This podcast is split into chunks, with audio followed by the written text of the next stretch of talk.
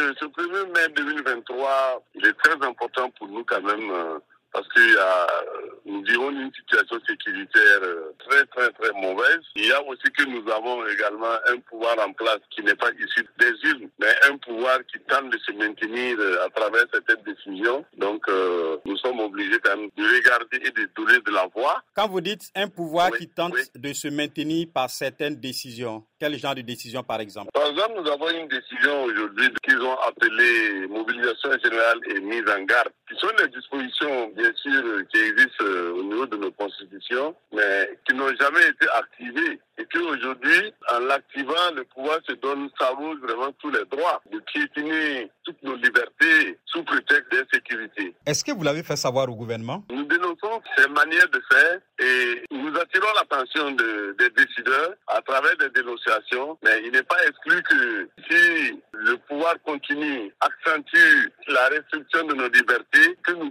toujours de la voix et que nous manifestons à travers plusieurs manières. Ça peut être une marche, ça peut être un sitting, ça peut être tout ce que tous les moyens syndicaux. Alors justement, depuis un certain temps, vous ne revendiquez plus, je vais parler de l'unité d'action syndicale. Est-ce que ça, c'est le fait du pouvoir?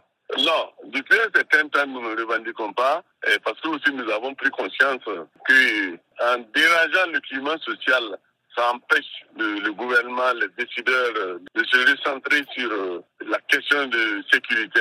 Et si au-delà de tout ça, ça doit être pris comme étant un acquis ou un abandon de nos droits et tout, nous allons donner de la voix. Est-ce que vous ne vous sentez pas libre de vous exprimer ou de revendiquer? Oui, nous sentons qu'il y a des velléités de restriction de nos libertés à travers euh, des prises de, de, décisions, à travers euh, l'activation de la loi sur la mobilisation générale et, la mise en garde, parce que là, ça, ça donne libre cours au, pouvoir en place de, de pouvoir prendre des décisions de restriction de liberté, d'expression et de démocratie. Est-ce que cette loi vous empêche clairement d'exprimer votre liberté de revendiquer ou, ou, ou, de manifester? Non, dans tous les cas, nous, allons continuer à revendiquer nos, plus de liberté et plus de démocratie. Maintenant, c'est vrai que le pouvoir en place pourra utiliser la loi pour faire de la répression et dire qu'il il est dans la légalité. Ce qui ne serait pas faux.